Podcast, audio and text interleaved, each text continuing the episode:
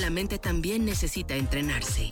Una mente sana te lleva a lograr tus objetivos. La psicóloga especialista en deportistas de alto rendimiento nos da interesantes tips para entrenar la mente. Martes de entrenamiento con Denise Cupa. 10 de la mañana con 43 minutos. Ya está con nosotros Denise Cupa. Eh, trae un, pues un tema muy interesante. Eh, bueno, primero la saludo. ¿Cómo estás, Denise? Buenos días. Hola, Luis. Muy bien, gracias. ¿Y tú qué tal? Muy bien, gracias. Contento de escucharte nuevamente. Oye, eh, pues desde que comenzó la pandemia se hablaba mucho de, pues, de los estragos, de lo que causaría o, o causó en, la salud mental, pero eran solamente pues supuestos, eh, no había nada contundente. Hasta ahora que ya hay un estudio serio, que me decías que ya es el primer estudio serio que se publica en cuanto a estos estragos que ha dejado la pandemia en la salud mental de las personas. Cuéntanos un poquito, por favor. Sí, fíjate que revisando, digo, pues parte de la actualización, pues se está revisando la evidencia científica que, que, va saliendo, ¿no? Y justo hace, bueno, esto, este estudio salió, el, se publicó de manera online el 8 de octubre, o sea, hace nada, hace un par de días, hace cuatro días, literalmente, y donde nos habla de la prevalencia y carga mundial, eh, digamos, vamos, a nivel internacional, de los problemas de depresión y de ansiedad en 204 países y territorios en 2020. Es decir, hicieron como un análisis de, encuestas, de estudios que se hicieron desde, desde enero 2020 hasta enero 2021 y recabaron toda esa información para poder eh, analizarla y poder eh, sustentar qué es lo que ha pasado, qué es lo que mencionan esos estudios. Obviamente se hizo un filtro para saber qué estudios eran válidos y todo. Y, poder determinar qué, qué prevalencia o, qué, eh, qué estragos estamos pasando en cuestiones de depresión y ansiedad debido a la pandemia por COVID-19. Y, bueno, antes de 2020 los, los problemas a nivel psicológico pues eran causas importantes, ¿no? De, cargos o de situaciones de salud para todos los países. Y era una gran preocupación, ¿no? Antes de, pandemia y digamos antes de toda esta situación. Pero ahora después de, que ya, ya pasó tiempo, ya estamos dentro de, este tema, ya es cosa del día a día, eh, hemos encontrado también, digamos nosotros también como personas, cómo la pandemia por COVID-19 ha creado un entorno en el que se pues, exacerbaron muchos factores determinantes que implicaron un gran problema para la salud mental de las personas. Y en este estudio lo que, lo que se dice es que si bien los problemas de salud mental siempre han ido, en, digamos, em, incrementando, ¿no? Pero la pandemia sí lo incrementó demasiado. Y y estos, bueno, este, este resultado lo que, lo que mencionan es que casos de países como Chile, Argentina, Ecuador, mm, como, ¿qué otro, qué otro país era? Eh, Chile, Argentina, Ecuador, bueno, y México, eh, aumentaron los casos de depresión y ansiedad en más del 38.7%. Eh, esto a lo mejor dices, bueno, eh, vamos a compararlo y ver más o menos esta, esta cifra, qué significa, ¿no? ¿Qué, nos quiere decir? Estamos hablando que el estudio mm, midió el porcentaje ¿no? de prevalencia eh, empezó desde países donde incrementaron de un 9 a un 7%, de un, de un 7% a un 14% y así, y el porcentaje más alto es del 36.4 al 37% aproximadamente, que es donde entra, donde entra México, ¿no? 38.7%. Es decir, y en pocas palabras, los países que te acabo de mencionar son los países que más problemas de depresión y ansiedad sufrieron y han sufrido en todo 2020. Entonces, pues bueno, obviamente eso nos, nos pone en evidencia de toda la política pública que se tiene que hacer ya, no solamente dejar de estigmatizar el tema de la salud mental, sino también esto es un llamado atento a, pues, al gobierno también para generar política pública. Y, algo que me gustó mucho que decía este, que dice este artículo, es que no tomar acción no es una opción.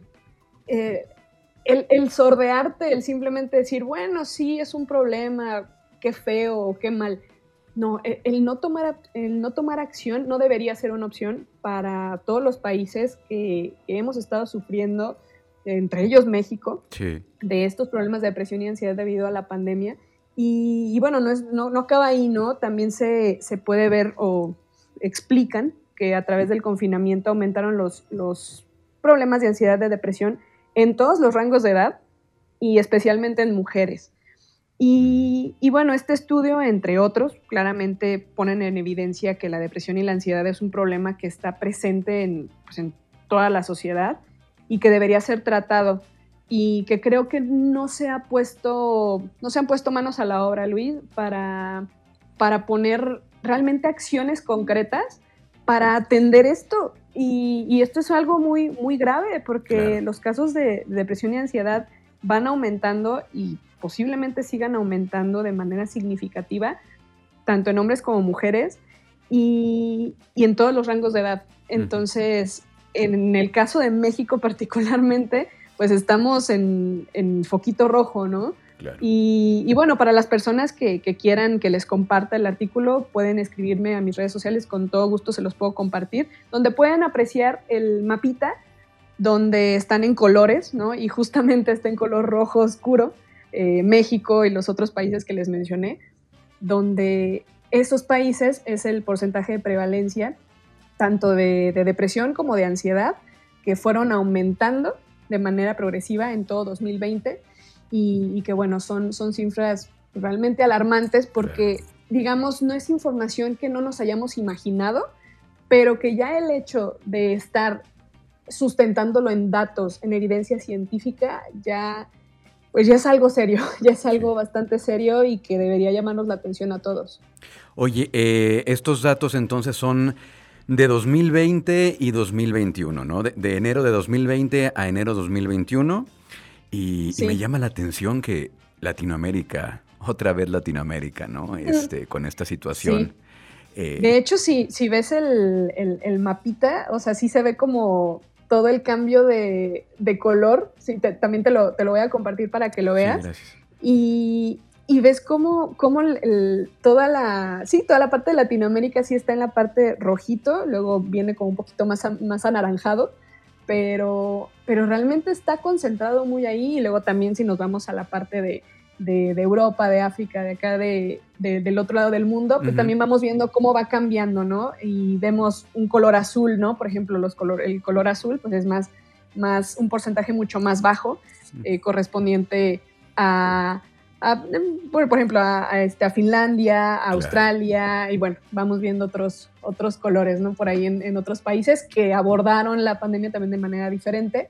Y, bueno, esto no nada más es para que nos llame la atención en cuanto a temas de salud mental, sino también, como te decía, de política pública, de, del tipo de manejo que se llevó, de la pandemia. O sea, esto nos da datos muy interesantes y, bueno, no nos da el tiempo para poder analizar todos los datos que, que encontramos ahí en el estudio, pero pero está muy interesante y, creo que pues aprovechando, ¿no? Que todo el mes de octubre pues hablaremos de, la salud mental, de la importancia de la salud mental, pues qué mejor que ponerlo sobre la mesa ahora con datos, pues datos duros, ¿no? Pues nuevamente insistir en esto que hay que poner la atención, como hemos dicho en esta, en esta colaboración, Denise, este tema eh, de salud mental, que es pues ya una situación que hay que atender, que hay que voltear a ver, que hay que hacernos conscientes, ¿no? Como lo hemos dicho en otras ocasiones, de, saber cómo abordarlo, de acercarnos a profesionales. Eh, ahí escuchaba una plática hace unos días, no recuerdo, no recuerdo en dónde. Pues sí, en, en estas, ah, pues antes no se atendían estos temas, digo, hasta la fecha no se atienden todavía, cada vez es más la información que hay, pero, pero espero que, eh, que esta, esta, estos ejercicios, estos esta información pues también nos, nos, nos eh, prenda los focos y, que le pongamos la atención, le pongamos el interés a este tipo de situaciones ¿no? de la salud mental que cada vez es más evidente que hay que atender.